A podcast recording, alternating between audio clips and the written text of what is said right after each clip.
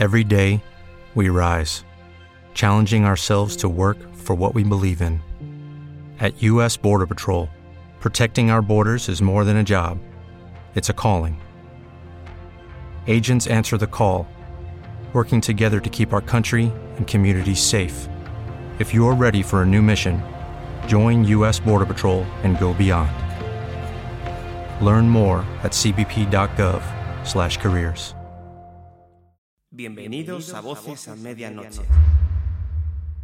El lugar donde las pesadillas Se hacen realidad.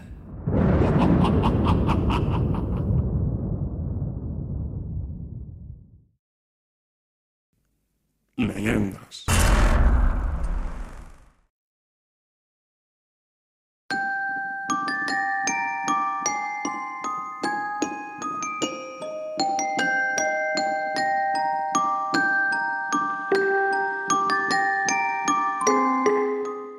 Varias ovejas salieron del vallado justo antes de que Pascual se diera cuenta.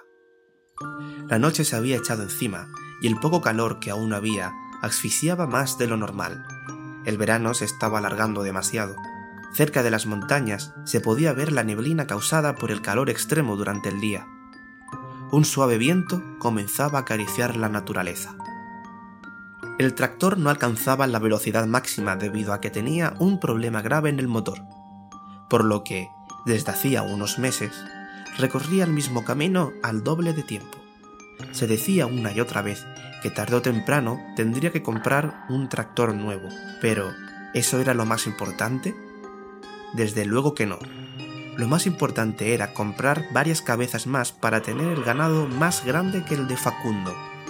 Él solo contaba con 100 y su enemigo directo 150. Cuando dejó el tractor a la derecha del granero, se dio cuenta de que una parte de la valla de madera había desaparecido. Corrió los casi 300 metros que lo separaba del lugar y miró en derredor, buscando un responsable. Vio que las demás ovejas estaban o tumbadas rumiando o casi dormidas por el terreno. ¡Mierda! gritó. Se quitó la gorra y la tiró a la tierra. Después, con una mueca en la boca, tocó los bordes de la madera y pensó en quién o cómo se había podido producir aquello. ¿Era posible que los lobos hubieran bajado del bosque para alimentarse? De repente, un vuelco en el corazón le hizo mirar hacia atrás. Apretó con tanta fuerza el tronco que sintió un dolor punzante en la mano derecha. Al darse la vuelta, y con la sangre agolpada en las sienes, se dijo que alguna oveja se habría podido escapar. Eran unos animales muy sumisos, pero había unos cuantos muy rebeldes, como su sobrino, el pequeño, el que tenía cinco años y siempre cogía a alguna oveja por las orejas para montarla como si fuera un caballo. No podía evitar sonreír un poco, pero decidió que lo mejor era meterlas en el cobertizo grande que tenía detrás de la casa. Menos mal que había hecho un pasadizo con las vallas de madera para hacerse el trabajo más sencillo. Agarró la gorra del suelo con una habilidad pasmosa, le dio varios golpes usando la pierna derecha y se la puso de nuevo. El sol ya se había escondido hacía unas horas, pero su gorra era lo más importante nada más abrir los ojos por la mañana. Esta descansaba en la mesita de noche junto a él.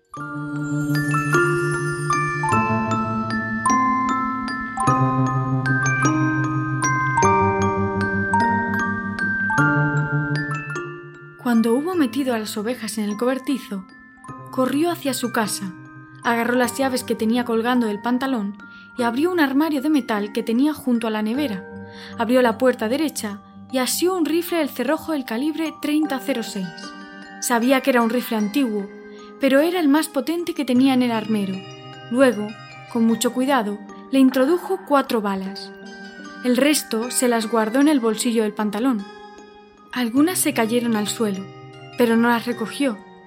Era más apremiante ir a buscar a las ovejas y matar a los lobos si se atrevían a acercarse a él o a alguno de los animales. Adentrado en el bosque, el sotobosque le llegaba por los gemelos, es decir, una buena altura como para ver si había alguna trampa. Su enemigo número uno, Facundo, había inundado los alrededores de cepos, y si pisaba alguno, ya se podría despedir del pie o de la pierna, Eso sí no servía de alimento a los lobos o a los zorros que rondaban por los alrededores. Pero siguió caminando con la mente puesta en encontrar a sus animales. Caminaba con pies de plomo por si detrás de algún árbol o matorral se encontraba un lobo o algo peor. También se podía encontrar un oso. En pleno verano es fácil encontrárselo si están buscando comida para cuando llegue de nuevo el invierno. De todas formas, un disparo lo ahuyentaría sin problemas.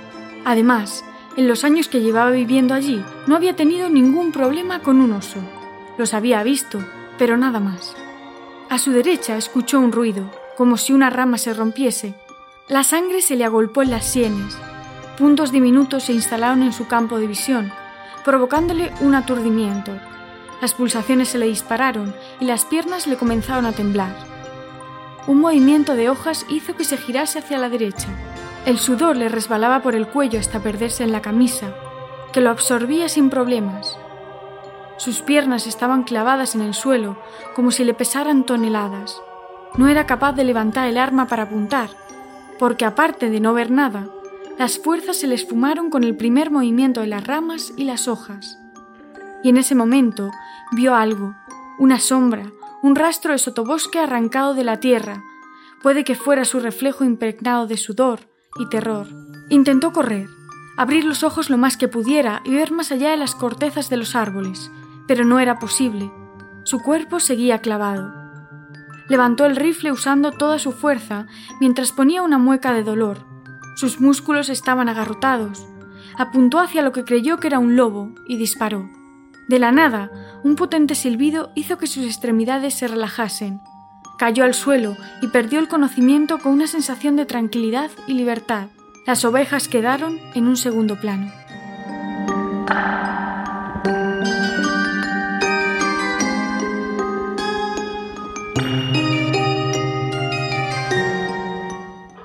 Cuando despertó, ya había amanecido. Se encontraba sobre una capa espesa de sotobosque, junto a un árbol de tronco generoso que le ofrecía una protección perfecta. Miró en derredor y vio que el rifle seguía a su lado. Respiró hondo, se levantó y se palpó todo el cuerpo en búsqueda de alguna herida. Después se pellizcó los brazos y se dio varias bofetadas con cariño, por si todo aquello fuera un sueño pero no. Estaba en la más y absoluta realidad. El rocío de la mañana le alertó. Tenía que volver a casa para ver si había ocurrido algo extraño con su ganado. Y mientras casi corría, sintió que su cuerpo estaba como nunca, como si hubiera tenido las mejores vacaciones del mundo. Nunca había dormido así en los años que llevaba como ganadero. Una vez delante de la puerta del cobertizo, abrió la puerta grande e hizo salir a las ovejas una a una para contarlas de nuevo, no sin antes poner una chapa metálica amarrada con cuerdas y bridas en el trozo de valla que faltaba. Al cabo de unos largos minutos, la última oveja, la número 100, salió al terreno balando como todas las demás. Pascual miró hacia el bosque, donde una suave brizna movía las hojas de los árboles. Sonrió y pensó que lo que vio antes de dormirse no era un lobo, sino la cosa más aterradora y maravillosa de la tierra, el basajaun.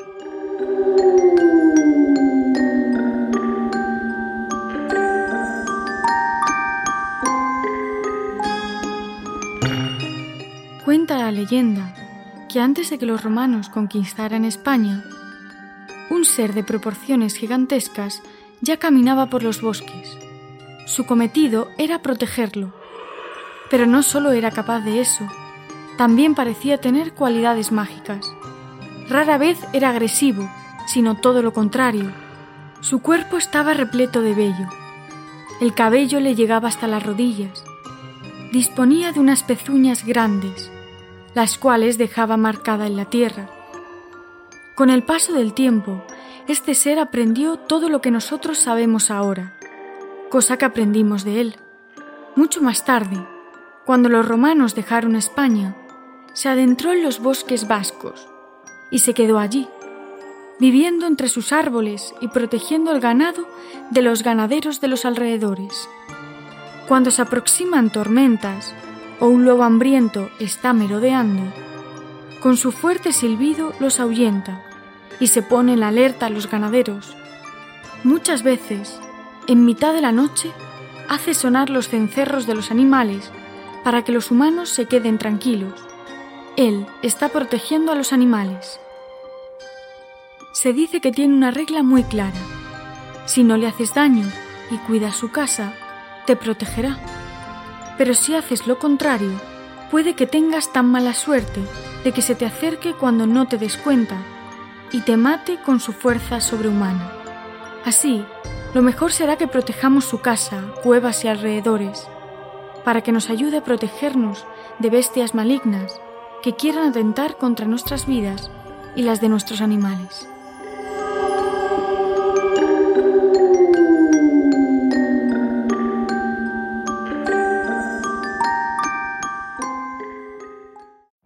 Every day, we rise, challenging ourselves to work for what we believe in. At U.S. Border Patrol, protecting our borders is more than a job, it's a calling. Agents answer the call, working together to keep our country and communities safe. If you're ready for a new mission, join U.S. Border Patrol and go beyond. Learn more at cbp.gov/careers.